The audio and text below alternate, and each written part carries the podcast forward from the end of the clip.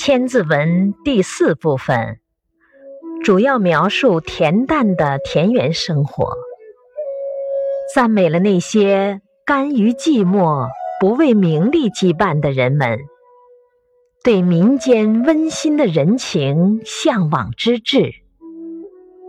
汪孝隐、孙谦益的《千字文释义》认为这部分是讲。君子治家处身之道，其观点有一定道理，但显得牵强，所以不加采用。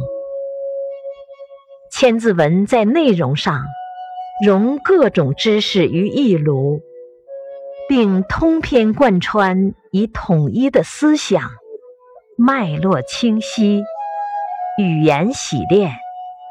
他的长处后来为《三字经》所吸取。